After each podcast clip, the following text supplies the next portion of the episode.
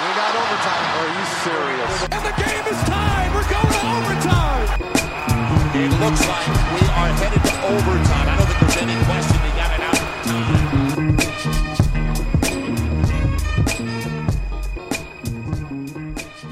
Einen wunderschönen guten Tag. Herzlich willkommen zu Overtime Folge Nummer 34. Ich bin Simon Linder und mit dabei der allergrößte Fan von Doppelspieltagen. Hallo Marcel, Marcel Lubasch. Hallo Simon, grüß dich. Macht euch, macht euch mal ein bisschen bereit auf dreieinhalb Stunden Basketball-Expertise. Also 18 Spiele. Genau, 18 Spiele Ähm, zu besprechen. Wie viele hast du denn gesehen? Äh, Natürlich alle 18 live. Klar.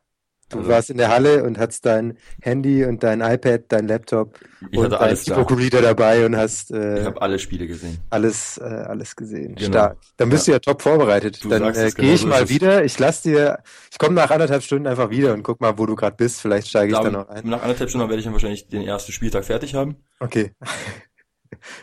Ja, okay, wir fangen mal an, würde ich sagen. Ähm, Thema der Woche lassen wir weg, weil einfach so viele Spiele zu besprechen sind. Auch wenn noch nicht alles ganz aussagekräftig ist, äh, muss man auch sagen. Ich persönlich habe ein bisschen Problem gehabt, jetzt direkt zweiter und dritter Spieltag schon als Doppelspieltag zu haben, einfach äh, weil ich das Gefühl hatte, dass vom ersten zum zweiten Spiel ähm, nichts vorangegangen ist bei den Teams. Wie soll es auch sein? Ja, Ähm, die, die brauchen einfach noch, die brauchen Training. Wenn du Spiel spielst, dann brauchen die eigentlich erstmal eine Woche mindestens Zeit, um darüber zu sprechen, um die Fehler ähm, zu analysieren und einfach zu sagen, wir spielen das nächste Spiel und schauen mal, ob es besser wird. Oder man spielt sich schon ein oder wie auch immer. Das äh, halte ich für Quatsch. Ja, wie du siehst du das? Ja, se- sehe ich genauso. Ich denke, Ludwigsburg zum Beispiel war es. Die hatten, glaube ich, Freitag und Sonntag ein Spiel. Wenn Ja. ich jetzt nicht, wenn ich jetzt nicht irre, Ja. genau. Ähm, ja, da hast du einen Tag zwischendurch äh, Zeit, dich vorzubereiten und das ist halt einfach äh, Quatsch. Also klar, Doppelspieltage sind für den Fan natürlich per se schon mal was Cooles. Du hast viel Basketball am Wochenende, du kannst viel Basketball schauen. Andererseits für die Teams ist es natürlich auch Murks, weil du hast halt keine Zeit, dich vorzubereiten. Du musst halt von einem Ort zum anderen fahren, hast halt jetzt, ähm, Ludwigsburg hatte zwei Heimspiele, aber jetzt sehr mal Ja, das war die ein, einzige Mannschaft, die zwei Heimspiele Genau, hat. jetzt, und jetzt hast du halt äh, Freitag ein Auswärtsspiel und dann wieder ein Heimspiel, bist halt viel unterwegs, da ist halt nicht wirklich viel Zeit zum Vorbereiten. Und das sieht man halt auch bei den, bei den Spielen. Also, ähm, wer jetzt Berlin gegen Ulm gesehen hat, boah, da war halt schon viel High Scoring dabei. Und äh, wenig, wenig Defense und ja, das, das macht sich halt auch daran bemerkbar. Absolut. Ähm, Ich glaube, Frank Menz hat es auch gesagt, dass er sich eigentlich nur auf ein Spiel vorbereitet hat, so ungefähr. Und das Bamberg-Spiel hat er halt so laufen lassen, hatte gehofft, dass dann gegen Gießen was geht. Ähm, Dann hat man eben halt auch solche Ergebnisse, wenn Genau, Teams, genau. wenn man den Teams schon vorher signalisiert, hör mal, heute, ganz ehrlich, verletzt euch nicht, übermorgen ist das wichtige Spiel. Ähm, da kann man dann auch nicht erwarten, dass es dann irgendwie große Überraschungssiege oder sonst was gibt. Genau. Nun gut, wir steigen mal ein. Ja, äh, vielleicht noch das- kurz äh, zwei, Ja, drei bitte. Worte zum Ablauf, wie, wie wir das Genau. geplant haben jetzt. Kannst du ja, Ja. gerne mal äh, den Nee, jetzt mach du das. Wenn du das, äh, wenn du das willst, dann sag du auch was. Komm. Okay, ähm, also wir, wir haben uns so gedacht, wir fangen mit Team A an gegen Team B. Äh, Bei Beispiel, wir reden jetzt über Jena, sagen jetzt ähm, Jena gegen Hagen und gehen dann weiter von dem Spiel Jena gegen Alba Berlin und machen damit Alba Berlin weiter und gehen dann halt so Schritt für Schritt den Spieltag durch, dass wir nicht über jedes Spiel jetzt explizit bis in die Tiefe, ähm, jedes Spiel in die Tiefe analysieren, ist glaube ich klar, aber wir versuchen schon irgendwie jedes Spiel ähm, mal erwähnt zu haben. Ja, so machen wir das. So machen wir das. So haben wir das gestern Abend uns ausgedacht. Und wenn es euch gefällt, freut, freut uns das sehr. Und wenn nicht, ist es Ich darf noch, egal. genau, völlig. das hast du jetzt gesagt. Ähm, äh, ein Hinweis vorneweg noch, wir werden auch über viele Spieler mit guten Performances sprechen. Wenn ihr Lust habt, darüber abzustimmen, wer eure Spieler des Spieltags sind, dann geht mal auf die Twitter-Seite von basketball.de. Ähm, da gab, da gibt's eine Abstimmung, wer ist der beste Point Guard gewesen, wer ist der beste Shooting Guard und so weiter. Und dann gibt's ein Team des äh, Doppelspieltags, wird da zusammen gewotet. Ähm, Würde mich freuen, wenn da viele von euch mitmachen. Braunschweig gegen Bamberg. Sowas richtig Spannendes, so ein Herzschlag-Finalspiel zu Beginn. 48 zu 96. Doppelt so viele Punkte bei den Bambergern, die auswärts äh, in der Volkswagenhalle ran mussten. Äh, Ja, also das, ich muss zugeben, das war eins der Spiele, die ich nicht gesehen habe. Ja, Ist gehe ich, Bamberg, geh ich mit. ist Bamberg, das kann man vielleicht trotzdem so fragen, ist Bamberg dominanter als je zuvor? Nein, glaube ich nicht. Wenn du dir das Programm anguckst, was Bamberg bisher gespielt hat, ähm, da gab es andere Mannschaften, die haben schon gegen deutlich besser, bessere Kaliber gespielt. Warten wir es mal ab, wenn Bamberg gegen, gegen Ulm ran muss, ähm, gegen Bayern, gegen Oldenburg, dann sieht die ganze Sache wahrscheinlich schon ein bisschen anders aus. Und jetzt die ersten Teams, ohne jetzt despektierlich ähm, wirken zu wollen, aber das ist jetzt halt eher so das untere Drittel der Tabelle und da ähm, ist es super dominant, wenn, wenn Bamberg doppelt so viele Punkte erzielt wie Braunschweig, aber ähm, das sind natürlich andere Kaliber als, als Ulm, Bayern, Alba. Ähm, ja. Ja, das dritte Viertel ähm, 25 zu 5 für Bamberg, fünfmal so viele Punkte, das ist echt verrückt.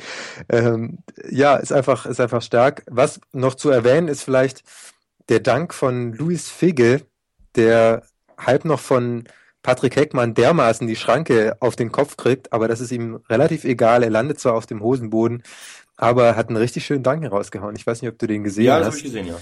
Das war, das war richtig stark. Ja, er musste halt auch bei, bei dem Score, da war ich halt auch ein bisschen, als ich den, den, den Game Report gesehen habe, war ich halt auch ein bisschen ja, ange, angepiekt gewesen, weil da musst du halt als Spieler wegbleiben, so bei, bei, bei so einem Score. Ja, Bamberg, Bamberg führt weit, ähm, ja, die, die Gefahr, dass ich, wenn, wenn der Spieler zum Korb geht, so, so hart ähm, und, und dann Heckmann dann noch dazwischen kommt, die Gefahr, dass sich ein Spieler verletzt bei dem Score. Vor allem, ähm, du siehst, du siehst den Gegner nicht kommen, er kommt von hinten, das Ja. ist nicht, nicht ungefährlich, wenn da die Stabilität gerade nicht ganz da ist. Trotzdem schöner Danke von Luis Figge, der danach auch sehr böse Patrick Heckmann angeschaut hat. Ähm, aber naja, vielleicht war das ja die Zukunft des deutschen Basketballs, Ja. die sich da in dieser Szene begegnet ist. Äh, Luis Figge, ja, 97er Jahrgang, ähm, Patrick Heckmann, bisschen älter, 92er Jahrgang, aber trotzdem noch zwei junge, talentierte Spieler.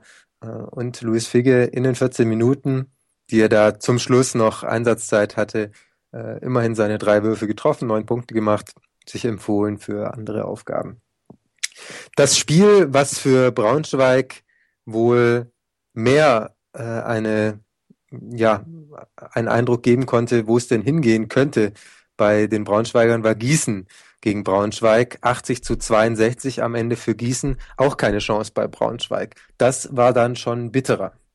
Ja, das stimmt tatsächlich, ja. Das ist halt für Braunschweig halt solche Spiele, die du halt gewinnen musst. Das haben wir letzte Saison immer wieder gesagt. Ähm, wenn du halt, ähm, ja, ich, um den Abstieg möchte ich jetzt nicht direkt äh, sagen, weil dazu ist es noch zu früh, aber solche Spiele gegen direkte Konkurrenten solltest du halt schon schauen, dass du die irgendwie gewinnst, aber es war dann halt doch sehr deutlich am Ende. Und es lag vor allem äh, an der Dreierquote. Gießen mit 12 von 30, 40 Prozent, sehr starke Quote. Äh, und bei Braunschweig waren es eben nur 20 Prozent, 4 von 20. Vor allem Nico Simon, der ja eigentlich ein ja, sehr begnadeter Dreierschütze ist, hatte schon gegen, gegen Bamberg gar nichts getroffen, hat dann in Gießen so weitergemacht, 0 von 3. Und aber auch die anderen waren nicht viel besser. Ansonsten sah das eigentlich äh, ganz in Ordnung aus, bis auf die Turnover. Also da war auch zu sehen, ich glaube, es waren über 20 dann am Ende des 22, ja. Spiels. Genau. Da muss dran gearbeitet werden. Da, ich glaube, da führt kein Weg dran vorbei. Aber das ist natürlich auch ähm, einfach zu sagen, von unserer Perspektive aus, du spielst erst gegen Bamberg, kriegst da ordentlich die Hütte voll. Auch wenn du das vorher weißt, tut das trotzdem weh. Das ist äh, trotzdem nicht einfach für eine Mannschaft, wenn du, wenn der Gegner einfach mal doppelt so viele Punkte erzielt, wie du es tun kannst in diesem Spiel. Und dann geht's äh, zu einem Spiel, was dann auf einmal wieder wichtig ist. Dann sollst du wieder aufdrehen. Dann ähm, ja, ist nicht ganz einfach. Genau, das ist halt, Ähm. das zerrt halt ganz schön am Selbstvertrauen, wenn du halt vorher erst 48 Punkte mehr kriegst, ähm, als du selber erzielt hast und dann ja, musst du halt zwei Tage später schon beim nächsten Team wieder ran, dich da voll zu konzentrieren und die, die Sache aus dem Kopf zu kriegen, wie die Trainer mal sagen, ähm, ist halt echt extrem schwierig.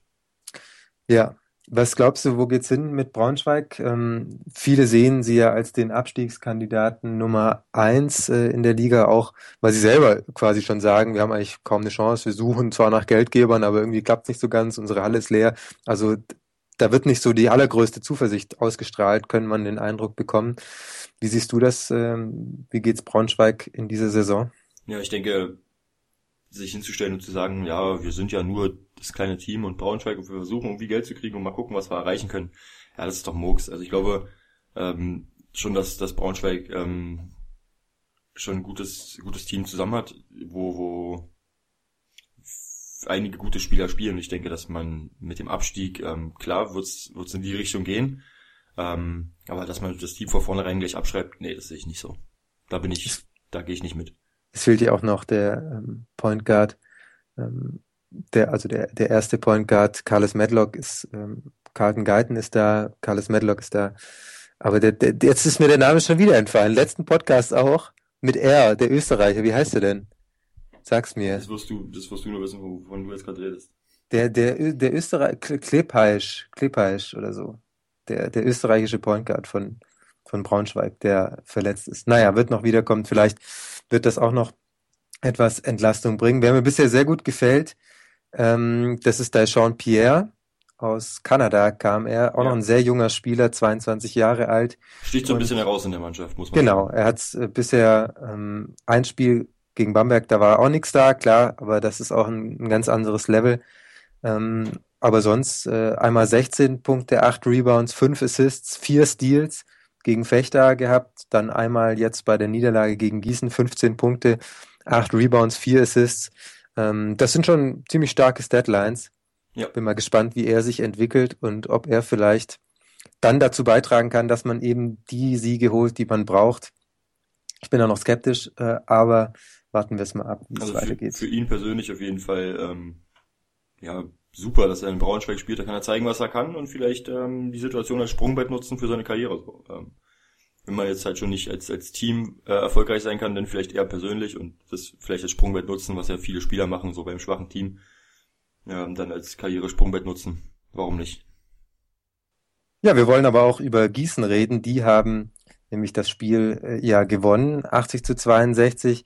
Das war eine gute Teamvorstellung. Es gab ähm, 15 Assists immerhin, okay, das ist äh, jetzt nichts Besonderes, aber vor allem waren die Punkte auf alle Spieler verteilt. Der Topscorer Evans mit 15 Punkten, Saibu 14, Scrub 12, Sears 10, Bolin 10, Menniger 9. Also das ist schon ziemlich stark gewesen. Sehr ausgeglichen, ja. Und ausgeglichen eben. Ähm, wer noch so ein bisschen nach hinten abhängt, äh, ist äh, Maurice plus Kota für mich. Wirkt noch nicht so ganz integriert ins Spiel, ist zwar gestartet, aber ähm, punktemäßig kommt von ihm noch wenig und äh, er wirkt noch nicht so wie der ganz fit. Wie siehst du gerade ihn persönlich? Ja, da hast du vollkommen recht. Ähm, ist noch, wirkt noch so ein bisschen wie ein Fremdkörper, da gebe ich dir schon recht, aber trotzdem muss man auch sagen, er hat lange nicht gespielt, war lange nicht dabei. Ähm, ihm würde ich schon auch gerne die Zeit geben, ähm, sich da komplett ähm, wieder in die Mannschaft reinzufinden. Ähm, und dann bin ich mir auch sicher, dass wir ähm, schon was anderes von ihm sehen werden als jetzt 14 Minuten und ein Punkt. So, ähm, da bin ich mir schon ziemlich sicher. Er ist ja ein Spieler, der schon über die Physis auch kommt. Und Spieler, die dann über die Physis kommen, länger raus sind, die neigen dann vielleicht manchmal auch dazu, es etwas erzwingen zu wollen, weil sie denken, früher ging das doch, das muss doch jetzt auch wieder gehen.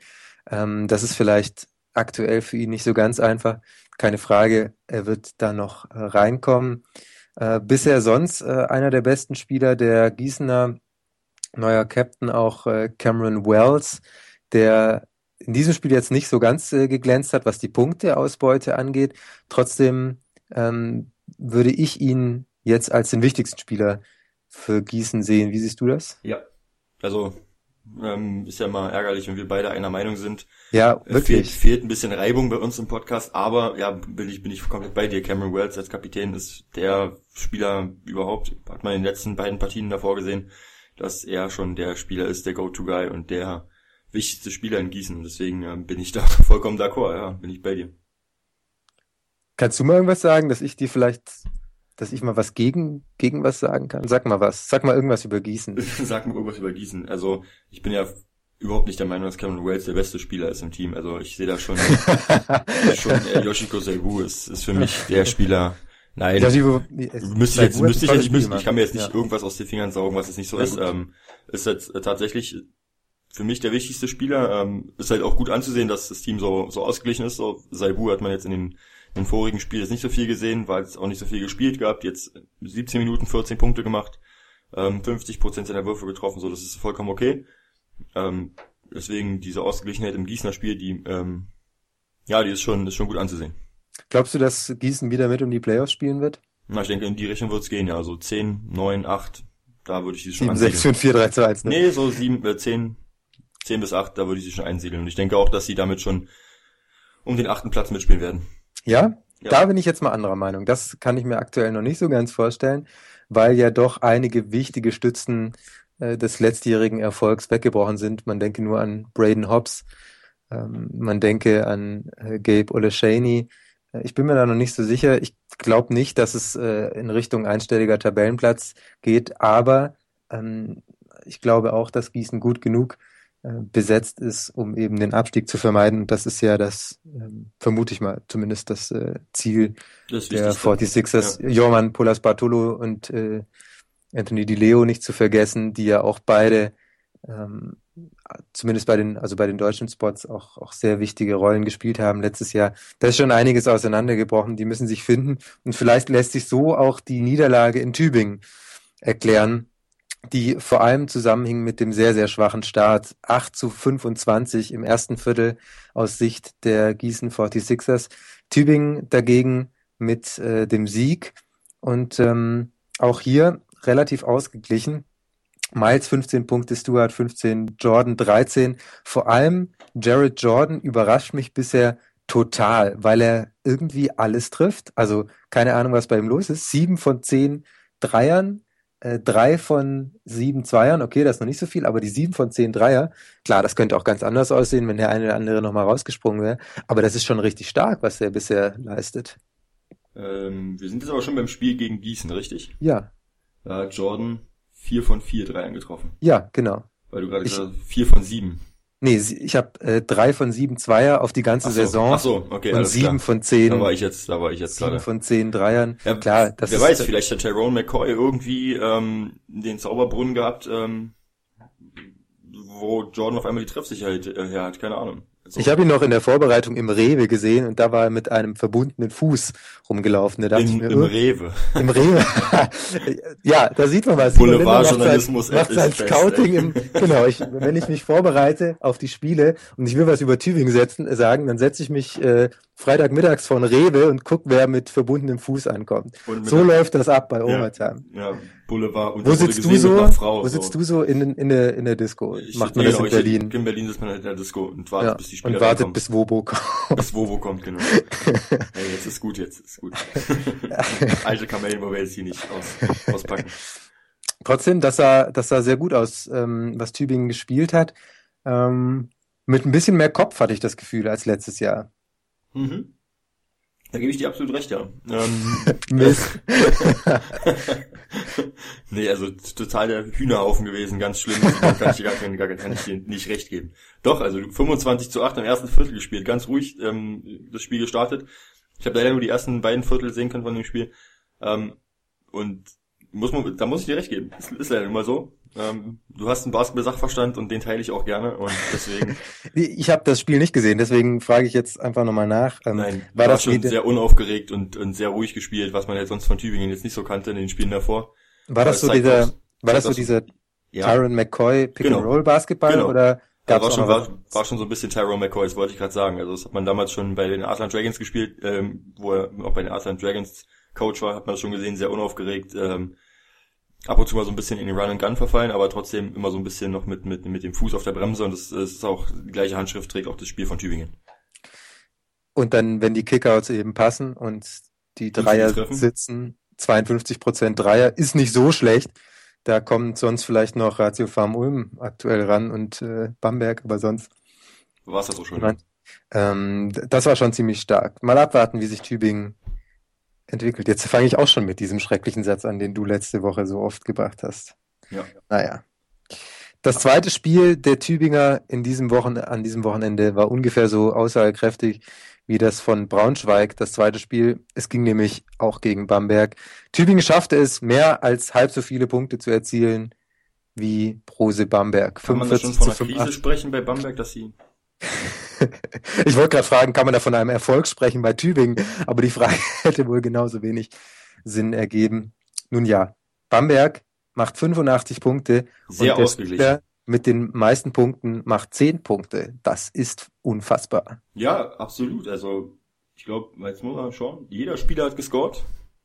Ja, Von Leon Kratzer mit vier Punkten bis Nikolic mit zehn Punkten äh, hat jeder irgendwie mal ähm, den Korb getroffen. Und das ist, äh, spricht jetzt unbedingt, äh, nicht unbedingt ähm, dafür, dass es sehr eigennützig war. Also nur 17 Assists ist jetzt nicht unbedingt die, die, die ähm, das, ähm, Spricht jetzt nicht unbedingt für, für guten Teambasketball, aber trotzdem äh, durfte jeder mal ran und äh, ja.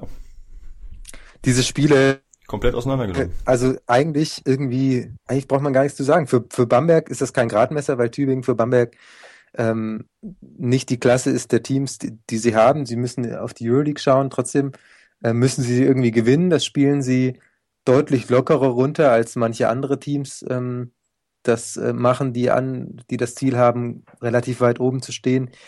Ähm, ich denke gerade an Oldenburg gegen Fechter zum Beispiel.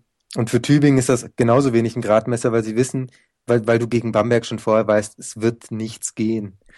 Das macht diese Spiele uninteressant, aber so ist es eben. Ja, das stimmt. Aber ich, ich muss dazu sagen, jetzt dieses, diese, diese Aussage von dir jetzt eben, äh, weil du von vornherein schon weißt, gegen die wird nichts gehen, dagegen sträube ich mich mich persönlich so ein bisschen immer, das ist dasselbe, haben wir beim Fußball ähm, gesehen ähm, mit, mit FC Bayern München, wenn dann Teams ankommen und sagen, ja, wir sind, wir freuen uns über eine 0 zu 3 Niederlage wie über einen Sieg, weil nur 0 zu 3 gegen Bayern München ist ja immer was Gutes. Da fehlt mir so ein bisschen der Wettbewerbscharakter, da fehlt mir so ein bisschen der Sportsgeist. Ich gehe nicht, also jeder, jeder Sportsmann und jeder Spieler, den kotzt das an, wenn er verliert. Äh, ganz ehrlich, wenn ich jetzt äh, ein Spieler kotzt mich das auch an, wenn ich verliere. Und wenn ich jetzt gegen den ersten spiele, will ich genauso den Sieg holen wie gegen den letzten so. Und wenn jetzt eine Mannschaft gegen Bamberg spielt und dann nur 30 kriegt, boah, zum Glück nur 30, hätte ja auch 40 werden können. Sorry, da fehlt mir echt ein bisschen so der, der, der, der Geist des Sports so. Das, das nervt mich ein bisschen, wenn die, wenn die Teams von vornherein schon sagen, okay, wir, wir gehen hier heute hin und hoffen, dass wir nicht zu viele Punkte kriegen, so.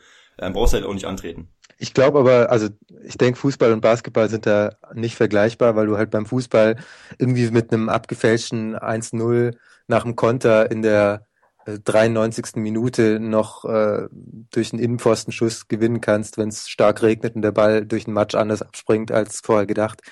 Und beim Basketball geht das halt nicht. Beim Basketball spielst du halt als Frankfurt in Bamberg, verlierst das erste Viertel mit 6 zu 16. Da ist die Sache durch.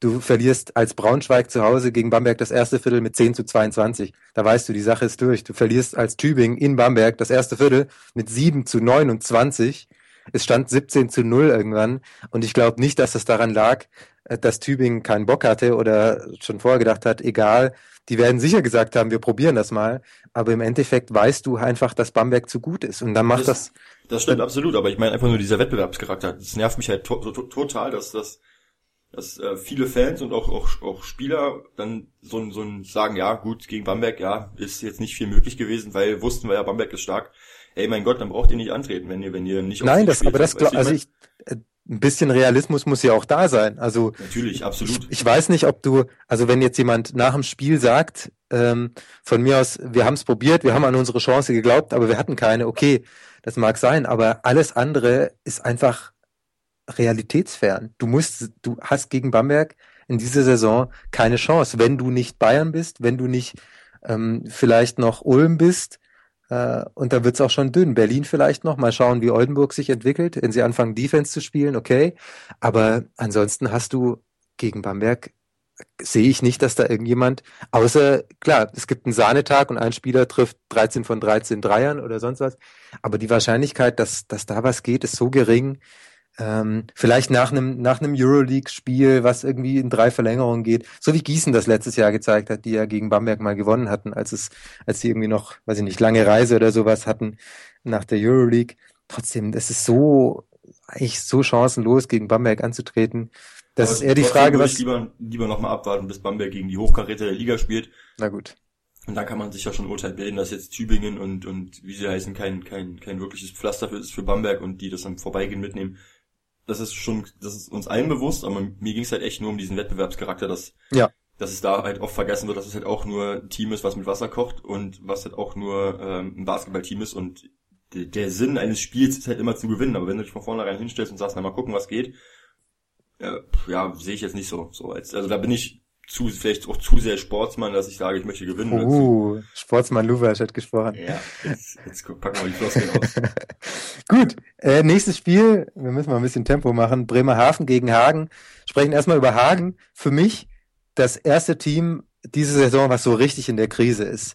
Ähm, ist zwar ein bisschen blöd zu sagen nach drei Spielen, aber wenn man sich anschaut, was äh, Hagen bisher hatte, sie haben gespielt gegen Göttingen, Abstiegskandidat, haben zu Hause verloren. Sie haben verloren in Bremerhaven, die zwar ganz gut gestartet sind, aber auch die sind nicht übermächtig. Und jetzt noch verloren gegen den Aufsteiger aus Jena. Das sind drei Spiele, in denen Hagen, sage ich, also mindestens zwei, mindestens zwei müssen sie davon holen und sie verlieren alle drei und sehen jedes Mal ziemlich schlecht aus. Ja. Ähm, ja, was, was muss passieren bei Hagen, dass das besser wird? Boah, es ist schwierig. Ähm, es hat, ich weiß nicht, gegen in welchem Spiel es war, aber gab es nach dem Spiel noch ein Interview mit Ingo Frey und hat er gesagt, wenn wir nicht anfangen, so Basketball zu spielen, wie wir uns das vorstellen, dann kannst du halt kein Spiel gewinnen in dieser Liga. Dann kannst du in dieser, in der Liga, in der Basketball-Bundesliga, kein Spiel gewinnen. Und hat er vollkommen recht. In der Art und Weise, wie, wie äh, Phoenix Hagen aufgetreten ist zum Teil. Jetzt äh, nehmen wir das Spiel gegen, gegen Bremerhaven, da waren es am Ende 16 Turnover. Ja, das ist schon, die, die, die Quoten war jetzt auch nicht von die Dreierquoten von Hagen, es passt absolut nicht. 5 von 21, so das ist nicht Hagen, was man kennt. So. Und ähm, da hat er halt vollkommen recht. Zu viele, zu viele dumme Ballverluste, zu viele äh, wilde Würfe, die nicht hätten sein müssen. Ähm, da hast du ganz andere Stärken. So letztes Jahr war es Owen Klaassen, der hervorragend gespielt hat. Auch dieses Jahr wieder gut drauf, aber ähm, Hagen kommt halt nicht in die Situation, um das auszunutzen, was sie stark macht, was sie, was sie in den letzten Jahren auch geschafft haben in vielen Spielen. Ähm, deswegen, da bin ich absolut bei Coach Freier, der sagt, wenn du so spielst, wie du in den ersten beiden Spielen gespielt hast, dann kannst du da kein Spiel gewinnen in der Liga. Ja. Aber was äh, muss absolut. passieren, um deine Frage ja, zu beantworten? Äh, eben. Schwierig. Also wüsste ich jetzt nicht, was man, was man jetzt großartig ändern kann. Vielleicht hast du eine Idee. Was, naja, was, sie was haben ja letztes Jahr ziemlich schnell gespielt, bisher noch nicht so sehr, ähm, weil sie auch eine relativ kleine Rotation haben an Spielern, die ähm, dann auch schießen können. Also sie haben David Barrett, klar. Ähm, Chris Hess, der neu vom, ich glaube, er ist, ist Rookie, oder? Er ist vom College gekommen, ja, wenn ich das richtig ja. weiß. Ähm, der sich auch erstmal ein bisschen akklimatisieren muss. Owen Klaassen, der ähm, Stärken hat im Rebound, der aber auch äh, ja deutliche Schwächen hat. Ähm, zum Teil, wie er die Sachen dann eben verwertet, zum anderen Teil auch ähm, ja, sieht, sieht, das sein ganzes Spiel sieht nicht immer so ganz rund aus und ist nicht immer so ganz leicht zu berechnen. Ähm, ja, Williams als Point Guard, ähm, der schon in Frankfurt große Probleme hatte in der BWL, in Fechter damals ähm, ganz solide, aber halt auch, weil er der, wenn ich mich richtig erinnere, beste Spieler eines sehr schlechten Teams war. Ähm, ist jetzt keiner, der ein Team führen kann, ist ein klar ein Chaos-Basketballer schon, aber das sieht man dann, wenn es eben klappt, dann ist gut.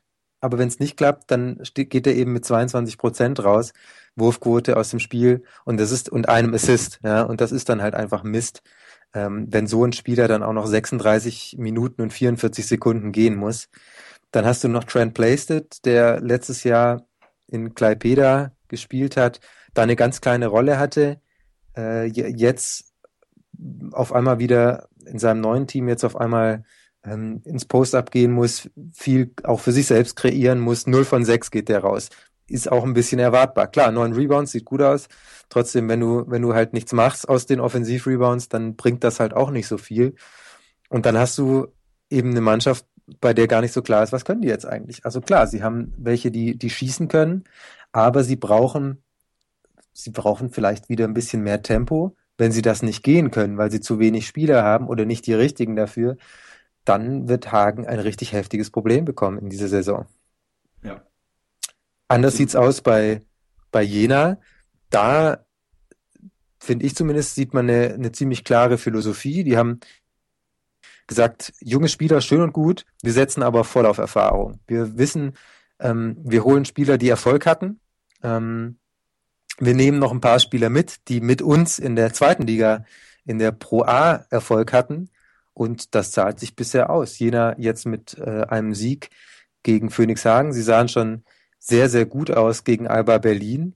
Ähm, das gefällt mir, was Björn Hamsen da macht. Ja, absolut. Also für mich so ein herausragender Spieler ist, ist Knight, ähm, neben McElroy und Jenkins so. Und die drei sind schon, ja, Kenny Freeze äh, beeindruckt mich immer wieder, wie, wie er es doch schafft mit seinem mh, wuchtigen Körper ähm, sich in der Zone doch recht filigran zu bewegen. Ähm, ich finde es cool, dass Stefan Haukohl Minuten kriegt. Ähm, Reyes, Napoles äh, macht Spaß zuzusehen. Also das Team von Science City, jeder macht schon insgesamt Spaß zuzusehen. Auch gegen Alba Berlin haben sie richtig stark gespielt. Haben Alba ähm, wieder erwartend gegen fast alles abverlangt. Äh, man muss dazu sagen, dass jetzt Alba jetzt nicht den besten Tag erwischt hat, aber trotzdem muss man sagen, Ulm hat, äh, Ulm sage ich schon, ähm, Science City Jena hat ein gutes Spiel gemacht und ähm, ja, also sie haben, glaube ich, schon vieles richtig gemacht mit mit McElroy und Jenkins und mit viel Erfahrung. Gerade ähm, was auch was Kenny Freeze, äh, Kenny Freeze hat diesmal elfeinhalb Minuten gespielt. Das ist schon richtig wenig. Ähm, ansonsten Ollie Clay, der beim MBC nicht unbedingt überzeugt hat und auch sonst nie der konstanteste Center war. Ähm, immerhin elf Punkte gemacht. Das sah dieses Mal ganz gut aus. Da müssen wir aber auch mal abwarten, ob die Rotation. Sie haben drei Center, okay, Kenny Freeze, ähm, Ollie Clay und, und Oliver Mackeldanz. Ähm, ob das dann gegen die richtig guten Teams reicht, ähm, Glaube ich nicht, aber das sind eben auch nicht die Spiele, die sie gewinnen müssen, sondern die Spiele gegen Hagen sind die, die sie gewinnen müssen. Und da gab es jetzt einen Sieg. Und ähm, da kann Jena definitiv zufrieden sein. Ja, das stimmt. Jena gegen Berlin, du hast es gerade schon angesprochen, 73 zu 77 am Ende entschieden von Dragan Milosaljevic. Ähm, aber ansonsten war dann noch nicht so viel zu sehen von Berlin, wie man es sich als Berliner wünscht.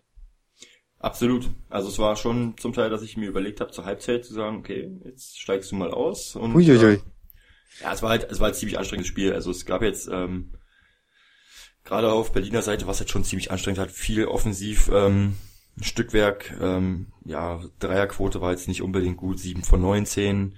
Ähm, ja, es war halt schon schwierig anzusehen, das Spiel. Viele Ballverluste, viele Rebounds, so. Deswegen boah, anschaulich war es nicht. So, da war ich schon kurz davor zu überlegen, schaust du vielleicht ein anderes Spiel an als das, ähm, gerade als Berliner, aber im Endeffekt war es ja doch, ja, aber gut, man muss auch sagen, man ist mit einer gewissen, mit, mit einer ganz anderen Erwartungshaltung in das Spiel gegangen. Jener, ähm, Alba im Spiel zuvor gegen Bonn halt richtig gut gespielt, ähm, ziemlich überzeugend und dann plötzlich kommst du gegen Jena so ins Schwimmen.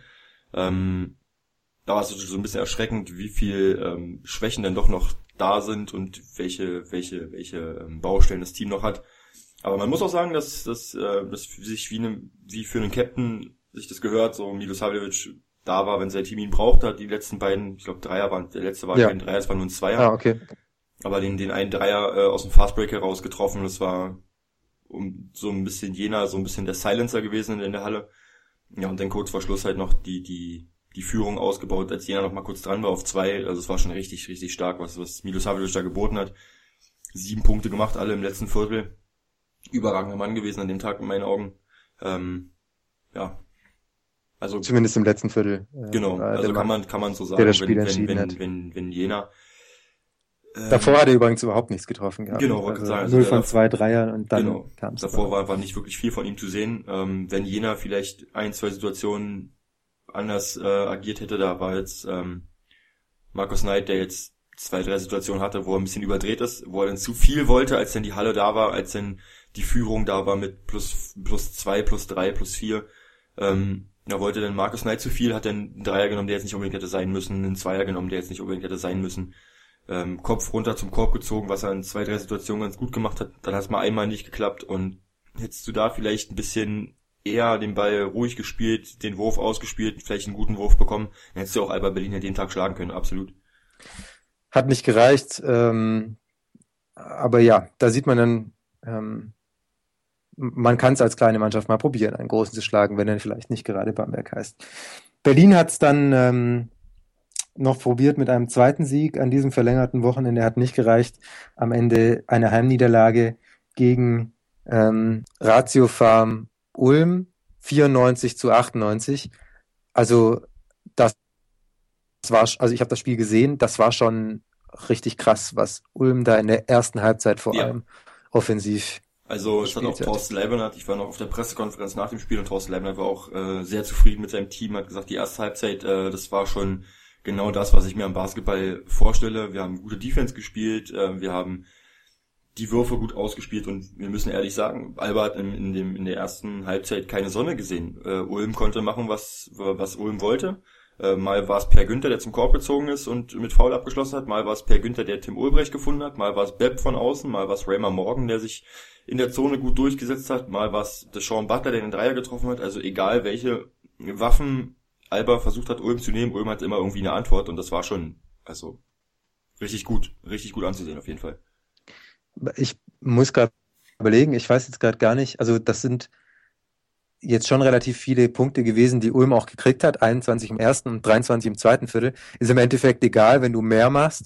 Ich weiß jetzt gerade nicht mehr so genau, spielt Ulm brutal schnell? Also ich, ich versuche es gerade im Kopf ein bisschen zu rekonstruieren. So schnell sah das für mich nicht aus. Es war schon, Doch, schon. schon also, ordentlich schneller also Basketball, aber es war jetzt nicht so, ähm, also gerade das Thema Defense, da geht bei Ulm schon noch mehr. Ähm, Ja, auch, auch wenn man, wenn man auf das ähm, Oldenburg-Spiel guckt, ähm, da ist Thorsten Leibniz einmal in der Auszeit so richtig schön ausgerastet, als ähm, ich glaube, Franz Messenet war es, den dritten Dreier hintereinander reingehauen hat. Also defensiv kann Ulm da schon noch was draufpacken und das sollte einem eigentlich erstmal so richtig Sorge machen. Also was passiert erst, wenn die anfangen, richtig gut zu verteidigen? Also man muss schon sagen, um das, um das Tempo so ein bisschen wiederzugeben, äh, es gab schon Sequenzen im Spiel, gerade Ende des zweiten Viertels, so, oder im dritten Viertel gab es halt auch so ein paar Sequenzen, wo das Spiel schon sehr schnell wurde, wo halt beide Teams versucht haben, nach eigenem Rebound den Ball schnell nach vorne zu bringen und da gab es dann schon so sehr, sehr viele Stellangriffe und was auch super ist, so durch die neue Regelung äh, mit diesem unsportlichen Foul, dass du halt ähm, nicht mehr dieses taktische Foul machen kannst, da kommen schon halt viele spektakuläre Situationen zustande. Ähm, das hat man auch gerade Akim Vargas angesehen, der dafür prädestiniert ist, mal dazwischen zu hauen, äh, der dann doch mal lieber die Arme zurückgenommen hat und seinen Spieler vorbeilaufen lassen hat.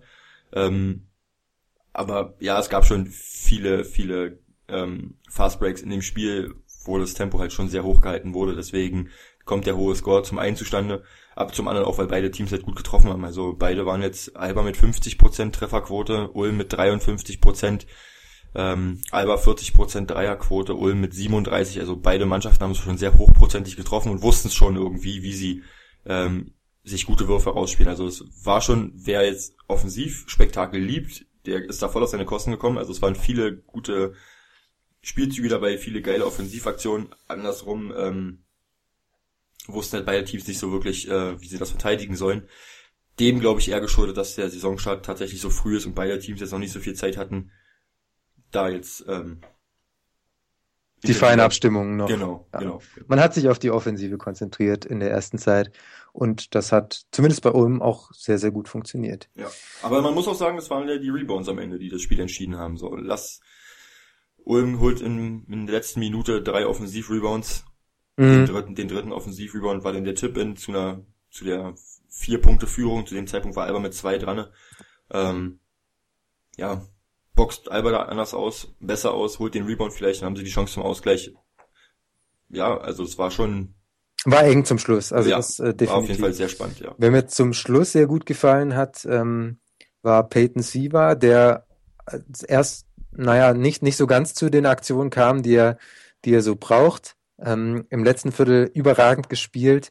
Äh, da war es ein 14 ziemliches, gemacht, ja. war, ein ziemliches Chaosspiel.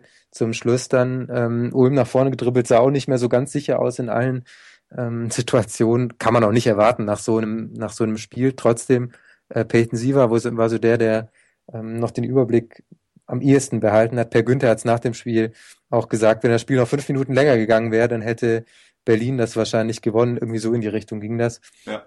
Weil es am Ende schon so war, dass Berlin am Drücker war und eben mit Peyton Siever, der dann aber wiederum ausgefault war, sich noch geopfert hat für sein Team. Hat dann nicht mehr gereicht, aber ähm, muss man sagen, er hat äh, ja eine sehr, sehr gute Leistung gezeigt zum Schluss. Ähm, Ja, zum Dass Schluss. es am Ende nicht gereicht hat, lag nicht an ihm. Ja, also sind drei Viertel lang äh, ein bisschen, bisschen zurückgehalten, muss man sagen. Also meine, meine, meine, meiner Ansicht nach war es halt schon so in den ersten drei Vierteln, ähm, was ihn auszeichnet, ist seine Schnelligkeit. Er hätte durchaus mal Situationen gehabt, wo er zum Korb hätte ziehen können. Ähm, hat dann aber beim, beim, beim Drive dann doch abgebrochen und lieber den Kickout-Pass gespielt und im vierten Viertel war dann wahrscheinlich schon so, dass Ahmed Chaki ihm gesagt hat, ähm, jetzt greift den Korb mal an und das ist halt dann seine Stärke, Er ist halt ein sehr schnellen erster Schritt, ist dann jedem Gegenspieler vorbeigezogen, zum Korb gekommen und hat dann so halt auch seine Punkte erzielt und ähm, das ist halt auch eine Stärke von ihm, dass er halt diesen schnellen ersten Schritt hat und am Korb abschließen kann. Hat er in den ersten drei Vierteln nicht wirklich ähm, ausgenutzt. Ja. Im vierten Viertel hat er es dann gebracht und hat Alba natürlich auch somit wieder ins Spiel gebracht, muss man, muss man schon sagen. Also deswegen schon Hut ab, dass er 14 seiner 17 Punkte im vierten Viertel gemacht. Das ist schon starke Leistung gewesen. Ulm gegen Oldenburg, zweites Spiel an diesem Wochenende, was beziehungsweise das erste Spiel an diesem Wochenende für Ulm ja gewesen. 105 zu 95. Ähm, boah, also schon toll, viele Aktionen, viele Highlights. 200 aber, Punkte. aber trotzdem, also, boah, Leute, spielt mal Defense. mach doch mal jetzt. Mach, mach mal irgendwas. Also, das war, das war zum Teil schon, wie einfach man da durchgekommen ist oder wie einfach es war, zum Teil Spieler frei zu spielen. Ja. Ähm, Gerade, also die Situation, als ich kann das nur empfehlen. Ich weiß jetzt nicht mehr, ob es das zweite oder das, das dritte Viertel war.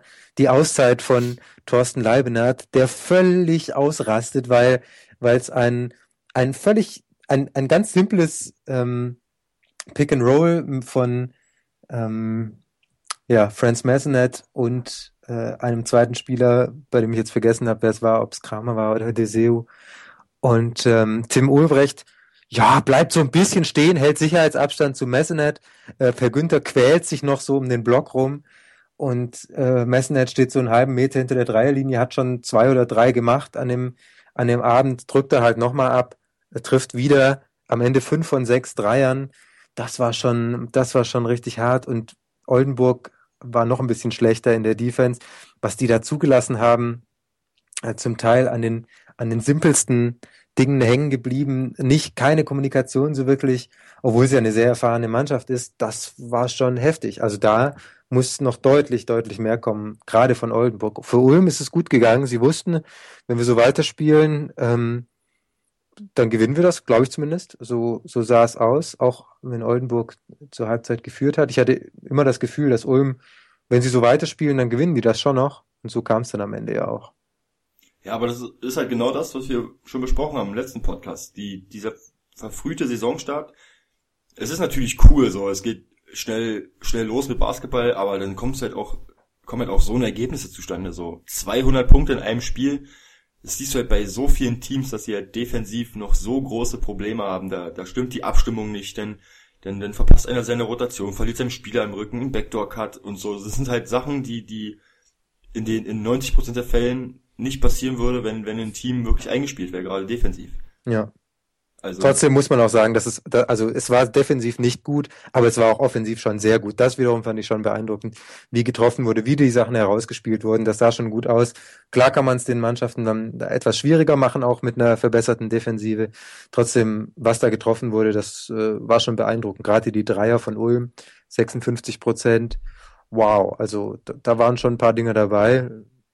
Ja, wenn, wenn sie frei sind, dann machen sie ihn rein. Wenn sie nicht ja. frei sind, dann halt auch. Ja. ja.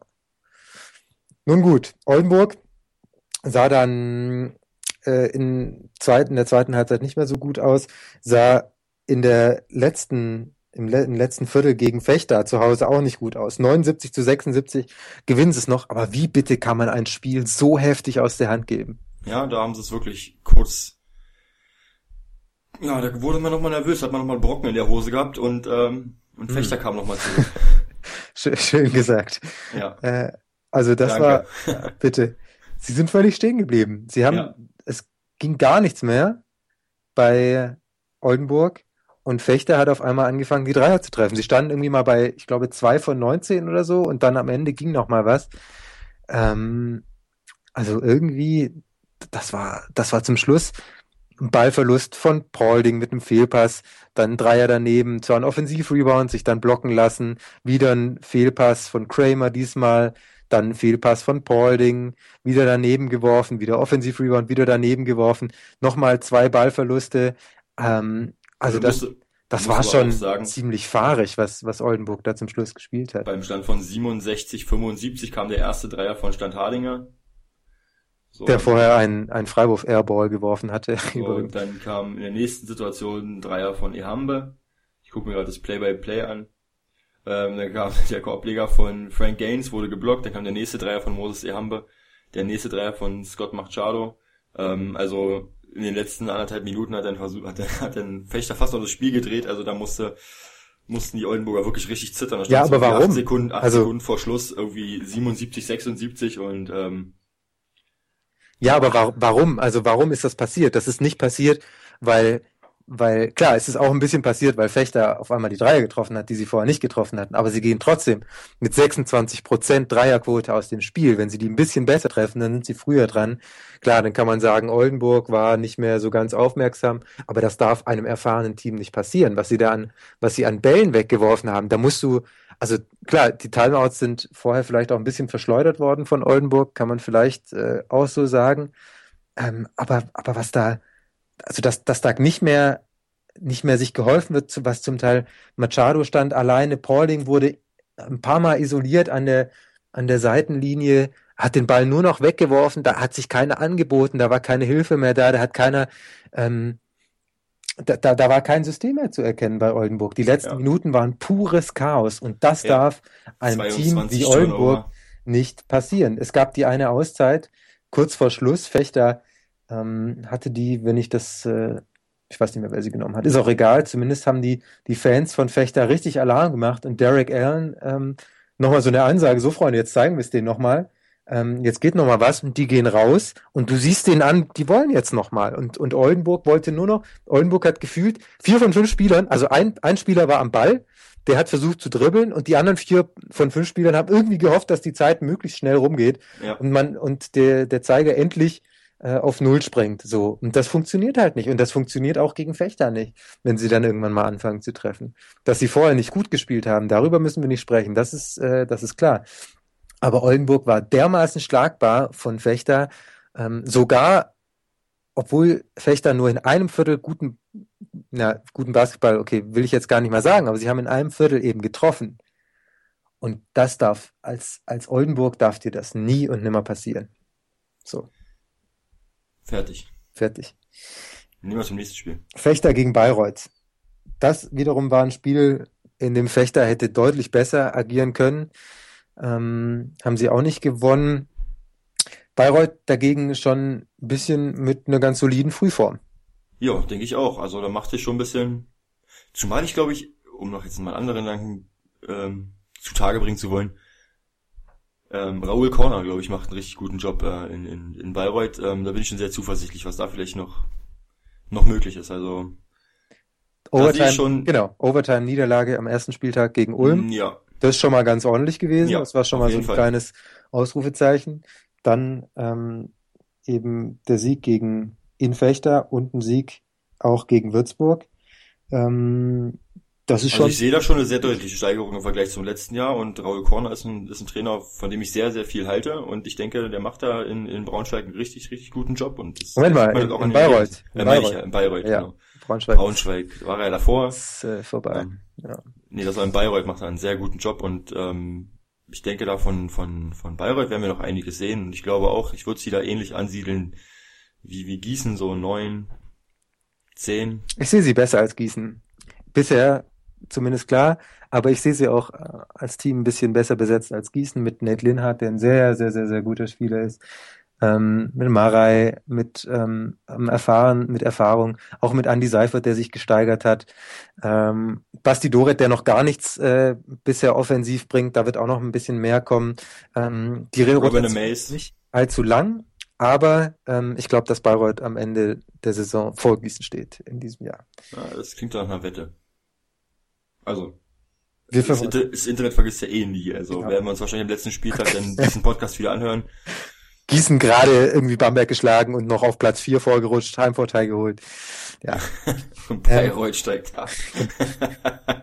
Würzburg dagegen, dieses Spiel verloren, auch gegen die Bayern verloren. Okay, gegen die Bayern kann man verlieren, aber trotzdem, mm, es sieht noch nicht so ganz rund aus bei, jetzt wollte ich sagen bei den Baskets, aber das dürfen wir ja nicht mehr sagen, bei S. Oliver Würzburg.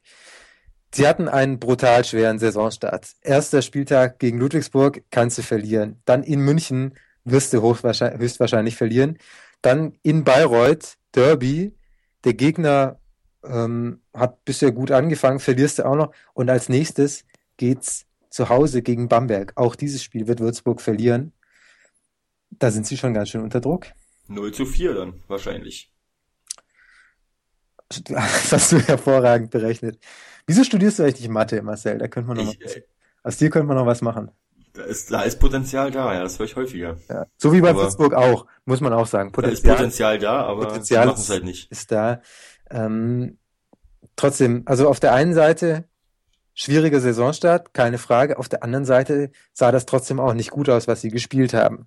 Also ich würde sie halt nicht abschreiben wollen, weil ich denke schon, sie haben in der Offseason halt schon einen guten Job gemacht, so sehe ich ah. das. Und du hast halt auch einen echt brutalen Saisonstart. So, lass, jedes andere Team der Liga würde genauso dastehen wie Würzburg, wenn sie dieses, dieses, ähm, ähm, ja, darum ging's mir gar nicht so sehr. Diesen Schedule hätten, also diesen, diesen, diesen ähm, Spielplan. Sagt man auf Deutsch, ja. Genau, mir ist das Wort nicht eingefallen. Die ganzen Anglizismen, die machen mich fertig, ey. Sorry, no problem. Ja. Ähm, ja. Wo, was wollte ich jetzt sagen? Du wolltest was über Würzburg sagen. Ach so, genau. Jedes andere Team würde genauso dastehen mhm. wie Würzburg, denke ich. Und ich, deswegen bin ich lieber vorsichtig zu sagen, dass Würzburg da irgendwie in der Krise steckt, weil sind halt echt jetzt vier Gegner, oder jetzt der vierte kommt jetzt. Es werden dann vier Gegner, die wirklich echt klasse, ähm, klasse Team haben. Ich würde lieber abwarten, äh, um da Würzburg irgendwie noch abzuschreiben. Nee, abschreiben würde ich es ja auch nicht. Trotzdem, da muss noch, da muss noch sehr viel passieren. Wie, wir hatten es schon im letzten Podcast. Ich bin nicht so ganz ähm, einig mit denen, die sagen, dass, dass das ein super Team ist, wie auch immer. Ähm, ja, warten wir es ab. Bevor ich jetzt Dinge sage, die ich später bereue, ähm, in Richtung Playoffs, warten wir es mal ab. Genau. Bayern dagegen, ja, solide gegen Würzburg zu Hause, dann sehr solide in Göttingen zwei Pflichtsiege für die Bayern, wenn sie mit, ba mit Bamberg ähm, zumindest äh, halbwegs erstmal mithalten wollen. Äh, 94 zu 63 in Göttingen. Das war locker runtergespielt. Bisschen mehr Freiheiten vielleicht jo. als letztes Jahr wurde, ja. ich weiß nicht mehr, wer es gesagt hat, ähm, äh, während der Telekom Basketball übertragen. Ich oh, habe das Spiel gesehen. Das war, das war solide äh, runtergespielt, überhaupt kein Problem gehabt mit äh, Göttingen. Göttingen am Anfang sehr gut gestartet, aber Bayern trotzdem routiniert, locker ja. weitergespielt, auch am Ende des ersten Viertels dann schon geführt, obwohl Göttingen ähm, da, da nochmal deutlich aufgeholt hatte, als, als Bayern führte. Mm, ja, äh, Kleber, tolle Leistung, einige schöne Alley-Oops. Reggie Redding ist wieder da. Ähm, André Balvin hat sein erstes wirklich sehr, sehr gutes Spiel gemacht auch wenn er noch ein paar ungeschickte Fouls hatte, wobei er da auch einfach einen Nachteil hat, weil es ein bisschen blöd aussieht, wenn so ein 2-17-Mann einfach dasteht und der Gegner fällt um, dann ist äh, die Gefahr immer hoch, dass du als 2-17-Mann das gegen dich gepfiffen bekommst. Ähm, Devin Booker wenig Punkte gemacht, aber trotzdem ein sehr, sehr gutes Spiel, schöne Pässe gespielt, gute Defense. Der Einzige, der einem aktuell Sorgen machen muss, ist Alex Renfro. Ja, der kommt nicht so ganz zum Zug bei den Bayern. Aber es fällt auch nicht so auf, weil dafür andere in die Bresche springen, wie Reggie Redding oder Maxi Kleber, äh, Bryce Taylor. Deswegen ähm, ist jetzt nicht so ganz so, so fällt jetzt nicht ganz so ins Gewicht, wenn, wenn Alex Renfro ähm, ein bisschen schlechte Form hat gerade. Das erste Spiel von ihm war ja sehr gut. Da hat er ähm, fünf von sechs Würfen aus dem Feld getroffen ähm, gegen Oldenburg. Ähm, aber trotzdem wirkt er noch nicht so, noch nicht so integriert ins Team. Letztes Jahr war es, was man von ihm gesehen hat, auch nicht so gut, fand ich persönlich, weil er, weil er halt einfach nicht der Point Guard ist, den Bayern braucht. Ganz einfach. Er ist einer, der, den kannst du bringen als, als ähm, Energizer von der Bank. Guard, der, der Aktionen bringt, mit denen du vielleicht mal nicht rechnest, dem du auch mal ähm, den Ball geben kannst, der, der Rebounds holt, sehr wichtig, der, der Energizer sein kann, aber er kann nicht Starting Point Guard sein ähm, ist er jetzt ja auch nicht mehr. Ähm, das, die Rolle hat Gavel übernommen. Aber trotzdem, da muss noch mal was kommen. Was dann am Ende das für ein Point Guard sein wird, wenn sie noch mal einen haben, der viel den Ball braucht, weiß ich gar nicht, ob das sein muss mit Reggie Redding. Trotzdem ein Ballhändler, der mal zum Korb gehen kann. Sie brauchen einfach einen, einen guten Point Guard, um, um da was zu bringen. Ähm, Reggie Redding übrigens mit elf Assists in diesem Spiel. Ja, Double-Double, 16-11. Ja, so starke Leistung. Ähm, Bayern braucht noch ein super Point Guard, der die Bälle verteilt. Den haben sie mit Reggie Redding und sie haben ihn auch mit, mit Gavel, der das kann, der das Spiel eher verwaltet. Reggie Redding, der es eher gestaltet, würde ich mal sagen. Aber ein Point Guard muss noch kommen, der, der paar Pässe spielen kann, der auch mal zum Korb kommt und der ansonsten verteidigt. Äh, keine Frage. Aber damit lässt sich Bayern Zeit. Das ist äh, in Ordnung. Aber ähm, die wichtigen Spiele bei Bayern werden auch kommen. Hm, warten wir mal ab, wie das, wie das weitergeht. Ich glaube ja, dass Bayern in dieser Saison im Eurocup eine sehr, sehr gute Chance hat, da weit zu kommen. Bin ich absolut bei dir. Aber nochmal zum Point Guard. Ähm, 16.10. das Spiel zu Hause gegen Alba Berlin, 6.11. in Bamberg. Da brauchen sie den Point Guard. Meinst du? Also Alba vielleicht nicht unbedingt, aber wenn sie gegen Bamberg eine Chance haben wollen, glaube ich, dass sie den Point Guard brauchen. Ja, ich warte noch ein bisschen ab. Ich denke mal, da wird es eher zur, zur Rückrunde was werden bei den München. Glaubst du wirklich? Nee, Ja. ich nicht. Ich bin da, glaube ich, eher so ein bisschen pessimistisch, dass da dieses Jahr noch was passiert. Pessimistisch. Hehe. da hast du aber einen aus der Wortwitzkanone geschossen, ey. Meine Güte. Ludwigsburg gegen Göttingen. Da sah Göttingen deutlich besser aus. Äh, absolute Überraschungssieg aus Sicht der Göttinger 74 zu 71 in Ludwigsburg. Das war nicht gut, was die Riesen da gespielt haben. Zum Schluss Aber spielt umso besser, was Göttingen gespielt hat. Göttingen hat das äh, wirklich im Stile einer Spitzenmannschaft, sagt man so schön, dann am Ende nochmal gedreht, runtergespielt. Ähm, Jesse Sanders wirft einen Dreier, holt sich den Rebound, macht den Layup rein. Da waren so Aktionen dabei, die aus Ludwigsburger Sicht gar nicht gehen, gingen. In der Pressekonferenz hat John Patrick auch gesagt, dass er eine Reaktion erwartet am Sonntag, die dann ja auch kam, über die wir gleich noch äh, sprechen werden. Aber ansonsten ging da noch nicht so viel bei den ähm, Riesen zusammen, umso mehr bei der BG Göttingen. Ähm, Adam Weleskowski äh, kam zurück an seine ehemalige Wirkungsstätte, hat ein gutes Spiel gemacht. Jesse Sanders hat ein sehr gutes Spiel gemacht, äh, Scott Everton auch. Und das hat am Ende gereicht. Das war schon überraschend zu sehen. Ich hatte das nicht für möglich gehalten, dass Göttingen dieses Spiel gewinnt. Ich war ja in der Halle, aber sie haben das am Ende gut gemacht. Ludwigsburg völlig den Faden verloren.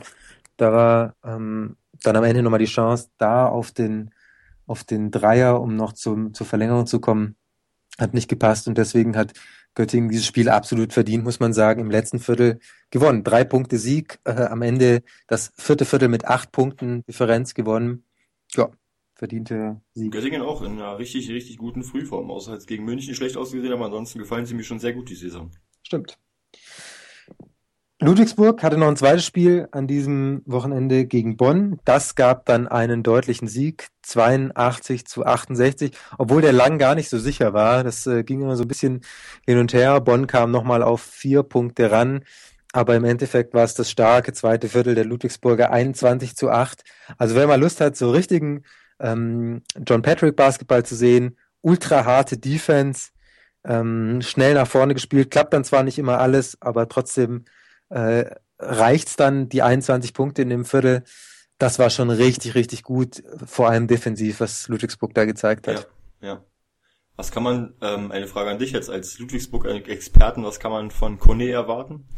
Ähm, also er hat noch ein bisschen Pech, was, was die Würfe und die Layups angeht. Da gibt's einige, die wieder rausspringen. Ähm, das äh, ist klar, da ist noch, da geht noch mehr, was die Wurfquote angeht.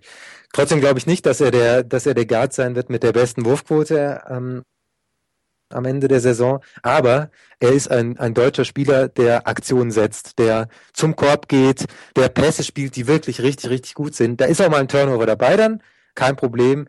Viele kommen an. Ich habe äh, nach dem Spiel noch kurz mit Jack Cooley gesprochen, der mit sieben von sieben Zweiern rausgegangen ist, 17 Punkte, 10 Rebounds. Ähm, er hat auch gesagt, äh, Bazou Kone ist einer, der mit Köpfchen spielt, ähm, der weiß, wo sein Mitspieler steht, der dann, der dann ähm, klar auch mal was riskiert bei einem Pass, aber wenn der ankommt, dann hast du eben da einen Center stehen. Deswegen diese 17 Punkte von Kuli, die sind zum Teil auch ähm, Kone zuzurechnen, der 30 Minuten gespielt hat, weil äh, Wes Washburn draußen war, der leicht verletzt war äh, und nicht spielen konnte. Also das war, das war richtig gut von Kone. Er hat lange Arme, ähm, defensiv arbeitet er hervorragend mit. Ähm, also es ist nicht so diese, man, man hat von ihm ja, manche haben von ihm gedacht, es wird so ein bisschen so dieses lässige, coole, ähm, man hat ja immer schnell den Vergleich zu Dennis Schröder, mit dem er gut befreundet ist. Ähm, Dennis Schröder auch ein sehr guter Defensivspieler geworden. Kone ist auch auf dem, auf dem Weg, ein sehr, sehr guter BBL-Defensivspieler zu werden. Wenn er jetzt noch seine Dreier trifft, ist erstmal nicht mit zu rechnen, wird er dran arbeiten müssen. Ähm, aber wenn er noch die Layups, äh, wenn er noch ein bisschen mehr Glück hat und ähm, weiter so zum Korb zieht, dann ist er eine hervorragende Ergänzung für dieses Team. Und die 30 Minuten von ihm, 12 Punkte, ähm, das war schon ein richtiges Statement. Klar, am Ende drei von zwölf Würfe aus dem Feld, ähm, aber trotzdem einer der besten Spieler dieser Partie und auch ja. in der Telekom Basketball äh, Starting Five und zwar völlig zu Recht. Die haben nicht auf die Statistiken geguckt, sondern die haben sich das Spiel angeguckt äh, und damit völlig verdient, ähm, dass er da auch dabei ist. Absolut, ja. Bonn gegen Frankfurt, 74 zu 60. Müssen wir uns Sorgen machen um Frankfurt? Frankfurt hat ganz schön ähm, abgebaut im Vergleich zur letzten Saison, haben viele, viele gute Spieler ja, verloren. Danilo Bartel, Joe Vogtmann, darüber haben wir ja schon in den vorigen Podcast gesprochen. Ähm, Sorgen machen, ich weiß nicht, aber ich denke mal, eine Saison wie letztes Jahr wird auf jeden Fall nicht möglich sein. Also da bin ich mir sicher und da lege ich auch meine Hand für ins Feuer, dass die Skyliners ähm, nicht so viel mit den Playoffs zu tun haben werden. Man muss auch sagen, dass ihnen aktuell auch ihr Headcoach fehlt. Ähm, normalerweise ja ein sehr, sehr gutes Team, Gordy Herbert und Klaus Pervers. Aktuell, Gordy Herbert äh, hatte, glaube ich, eine Rückenoperation, ist deswegen äh, nicht bei der Mannschaft, kann nicht, kann nicht ähm, bei den Spielen nicht dabei sein und so weiter. Klaus Pervers übernimmt das gerade.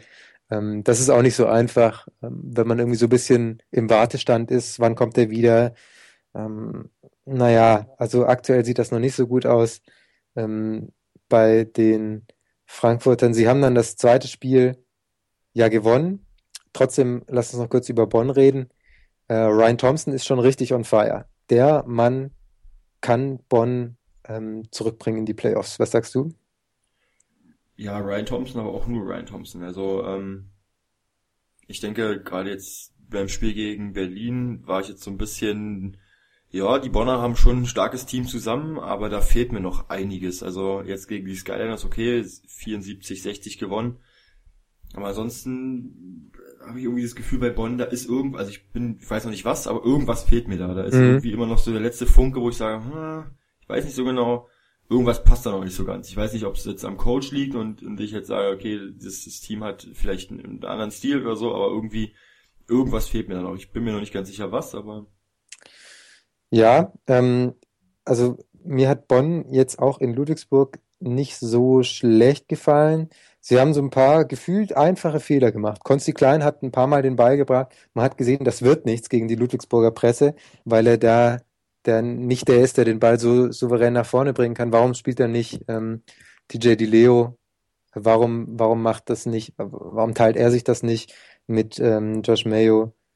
Äh, das waren so ein paar kleine Sachen. Julian Gamble mit äh, unnötigen Fouls. Ähm, ja, äh, ich, also ich stimme dir da schon zu, dass, dass Bonn noch nicht so ganz, dass es da noch nicht so perfekt läuft. Ähm, trotzdem glaube ich, dass sie, dass sie ein Kandidat für die Playoffs sind, auch wenn Kenny Horton ähm, wieder fit ist, der ja etwas verletzt war, dann ähm, naja, also Bonn, glaube ich, müssen wir eher mit rechnen als Frankfurt. Das hat man in diesem Spiel ja, auch gesehen. Absolut, da gebe ich dir recht. Ähm, ich wollte ja nur, nur, nur sagen, ich, ich verstehe, was du ist sagst. noch, was mir, ja. was mir ja. fehlt halt. Wir schauen uns das die nächsten Wochen weiter an. Frankfurt konnte das zweite Spiel des Wochenendes dann aber gewinnen gegen die Eisbären Bremerhaven mit 84 zu 79. Hm, war knapp, war da ging es im vierten Viertel ja, richtig ab. Da ging es nochmal, ja. Ansonsten war es irgendwie, da war Shields sehr, sehr gut. Ähm, Starks scheint langsam auch so in seine Rolle reinzuwachsen, war gegen Bonn Topscorer, dann gegen ähm, die Eisbären zweitbester. Ähm, Quincy Dix ähm, hat so ein bisschen die Kyle Fogg-Rolle übernommen des letzten Jahres. Ah, aber ja, das waren jetzt noch nicht zwei Teams, die so voll überzeugend waren. Oder? Ich muss sagen, Eisbären Bremerhaven gefallen mir schon ganz gut. Also jetzt zwei, zwei Siege aus den ersten drei Spielen ähm, ist schon ist schon ganz ordentlich mit einer guten Frühform. Ähm, Sebastian Machowski kam ja letztes Jahr so ein bisschen hm, überraschend, nachdem Chris Harris übernommen hatte, kam dann Sebastian Machowski. Chris Harris ist geblieben als Co-Trainer. Ähm, er hat dann so ein bisschen das Team übernommen und meinte, ja, wir müssen aufhören, diesen Basketball zu spielen, den Bremerhaven, den Bremerhaven halt gespielt hat zu dem Zeitpunkt. Und das sieht man halt jetzt dass Bremerhaven einen ganz anderen Basketball spielt, viel strukturierter, als es noch im letzten Jahr war. Diese dummen Fehler, die wir angesprochen haben, in den, wer die Podcasts schon letztes Jahr gehört hat, der wird, wird sich daran erinnern, dass wir da häufig geflucht haben über die, die, die Kleinigkeiten, die da falsch gemacht wurden. Ähm, die haben sie abgestellt und ich denke schon, dass die Eisbären Bremerhaven ähm, schon eine gute Saison spielen werden, glaube ich. Also besser als letztes Jahr auf jeden Fall. Ja, also ich glaube nicht, dass sie über das Niemandsland der Tabelle hinauskommen können. Aber das ist auch mehr, mehr würde ich jetzt auch Bremerhaven dass man nicht zutrauen wollen. Auch weil, eine, weil das Team nicht besonders tief ist. Ähm, aber Step by Step, wenn du jetzt sagst, nächstes, letztes Jahr hast du gerade den Abstieg äh, ja, vermeiden ja. können, jetzt dieses Jahr vielleicht im Niemandsland der Tabelle und mal gucken, was im nächsten Jahr geht, so mit Sebastian Machowski. Aber das ist erstmal schon, schon ein ordentliches Team, wo ich auch glaube, dass sie so, ähm, aber mit dem Abstieg werden sie, glaube ich, nichts zu tun haben. Sie werden da so 11, 12, 13, so in dem, in dem Dreh würde ich sie ansiedeln. Also gefühlt hast du jetzt schon mindestens sieben Mannschaften genannt, die zwischen 10 und 13 landen, Marcel. Da müssen nee, wir nochmal. Nee, nee, Simon. Du hörst mir nicht gut genug zu, das ist, das ist der Punkt halt. Die, die nächsten Spiele von Bremerhaven, erst in Ulm, dann gegen Bamberg. Da wird es beides mal nichts zu holen geben, ähm, glaube Zwei ich. Zwei Pflichtsiege, ganz klar. Aber danach gegen Fechter, gegen Göttingen. Da kann sich dann schon entscheiden, wo die Reise hingeht. Wenn sie die ja. beiden Spiele auch noch gewinnen, dann sieht das schon sehr gut aus, ähm, auch in Richtung Klassenerhalt. Ähm, vier Siege zu so einem so frühen Zeitpunkt der Saison wäre schon gut. Sie haben ein paar interessante Spieler, die hatten sie letztes Jahr auch. Ähm, wie sich das dann am Ende zeigt, ähm, warten wir es mal ab. Sie haben zumindest die beste Frisur der Liga mit Quincy Dix. Da kommt auch Consti Klein nicht ran. Das Absolut, aber Consti Klein ist halt fancy, das ist halt hip, ne? So. Ja. Quincy Dix ist halt so ein bisschen ähm, USA, naja, der Golden Patch, wie man, wie man sagt, wie Dennis Schröder Gedächtnisfrisur. Mm, ja. Ähm, wobei Konsti Klein eher so ein bisschen, aber gut, ich will mich nicht anmaßen, über Frisuren anderer Spieler zu reden, das ist nicht meine Fachkompetenz. Ja, wer deine Frisur kennt, weiß auch, wieso du das lässt. Okay. ähm, wir Boom, wollen ja, das noch, ist aber jetzt Trash Talk auf allerhöchsten Niveau von dir gerade. Wir wollen, wir wollen noch unseren deutschen Spieler der Woche und unseren Player of the Week benennen. Marcel. Du darfst wieder vorlegen. Ich, ich leg vor, mein deutscher Spieler des Doppelspieltags ist äh, Steve Wachalski, der im zweiten Spiel der Bayreuther ähm, gegen S. Oliver Würzburg, ich glaube, vier von vier Dreiern versenkt hat und ähm, ansonsten auch perfekt aus dem Feld war. Großartiges Spiel gemacht, äh, einfach äh, Spaß gemacht zuzuschauen bei ihm und äh, mit geholfen hat, diesen ähm, Derby-Sieg einzutüten. Daher ist Steve Wachalski mein deutscher Spieler der Woche mein deutscher Spieler der Woche ist Per Günther. Ähm, hm? Einfach Per Günther. Ja, ja, ich habe äh, hm, gesagt, ich habe zugestimmt. Ich habe verstanden, dieses Bitte, was war's? Ah, ja, also nein, nein, nochmal, Per Günther, mein deutscher Spieler der Woche, ähm, mit 17 Punkten im ersten Viertel, Alba Berlin ordentlich abgeschossen. Stimmt. Ja. Ähm, nur zwei Punkte im ähm, zweiten, äh, im dritten und vierten Viertel, aber trotzdem die 17 Punkte aus dem ersten Viertel war schon eine riesengroße Hausnummer und eine richtige Ansage von Per Günther. Ja, deshalb mein deutscher Spieler der Woche. Geht in Ordnung. Wen hast du denn als äh, Player of the Week? Da musst du jetzt ja, vorlegen. Auch ähm, aus dem Spiel Dragan Milosavljevic, ähm, weil im ersten Viertel Per Günther 17 Punkte gemacht, im zweiten Viertel hauptsächlich verteidigt von Dragan Milosavljevic, ähm, Per Günther noch zwei Punkte gemacht im Laufe des Spiels. Er quasi Per Günther komplett aus dem Spiel genommen, ähm, sein Team mit 21 Punkten getragen, die Aufholjagd angeführt ähm, und dann halt auch noch gegen Jena die beiden, die beiden späten Dreier das gemacht, was ein Kapitän machen musste, sein Team ähm, quasi auf die Schultern genommen und getragen. Deswegen für mich Dragan Milosavljevic Spieler der Woche. Ähm, geht okay. Ich habe einen anderen ähm, aus einem Team, von dem ich noch nicht so ganz überzeugt bin, ähm, von den EWE e Baskets aus Oldenburg, äh, Franz Messenet, der zwar wie alle anderen auch in der Defense noch deutlich zulegen kann, aber ich war ja so ein bisschen skeptisch, was ihn angeht, was seine Verpflichtung. Macht er 21 Punkte gegen Ulm, drei von fünf Zweier, fünf von sechs Dreier. Das sah schon sehr, sehr gut aus und ähm, gegen Fechter war er dann ähm, ähnlich erfolgreich, hat äh, wieder fünf von sechs Dreiern getroffen. Ähm, auch wenn die Assist-Zahlen noch nicht so ganz passen, auch wenn die Defense noch ähm, nicht ganz passt, da muss ich einfach sagen, der hat mich jetzt an diesem Wochenende am meisten überrascht. Und deswegen habe ich ihn als meinen Player of the Week. Wenn ihr noch Lust habt abzustimmen, andere Spieler ähm, gibt es auch noch zur Auswahl, wie ich es vorher schon gesagt habe, auf Twitter bei basketball.de. Schaut mal rein, vier Spieler für jede Position. Und bis heute Abend, es ist Dienstag, äh, bis heute Abend könnt ihr da abstimmen. Und ähm, ja, schaut mal rein. Wenn ihr uns später hört, schaut rein, wer es geworden ist. Ja, absolut. Wir sagen danke fürs Zuhören. Äh, heute etwas länger. Wir haben uns versucht durchzukommen, möglichst schnell, aber 18 Spiele die sind auch Sache, für uns eine kleine Überforderung. Ich ja, denke, die ganze Sache so wird sagen. ja noch, die ganze Sache wird ja noch geschnitten. Wer sich die kompletten vier Stunden Podcast anhören möchte, kann mir natürlich gerne eine Nachricht schreiben. Kriegt die Rohversion von mir. Ich werde es jetzt versuchen, auf eine Stunde zu kürzen. Ähm, beim Schnitt. Mal schauen. Nee, jetzt mal ernst, aber. Wenn am Ende dann nur noch, wenn am Ende dann nur noch Marcel Dinge sagt, dann wisst ihr, das ist, das ist, das ist, wer den Schnitt vorgenommen hat. Okay. Vielen Dank äh, und bis nächste Woche. Ja, ich danke auch. Bis nächste Woche. Macht's gut. Ciao. Ciao, ciao.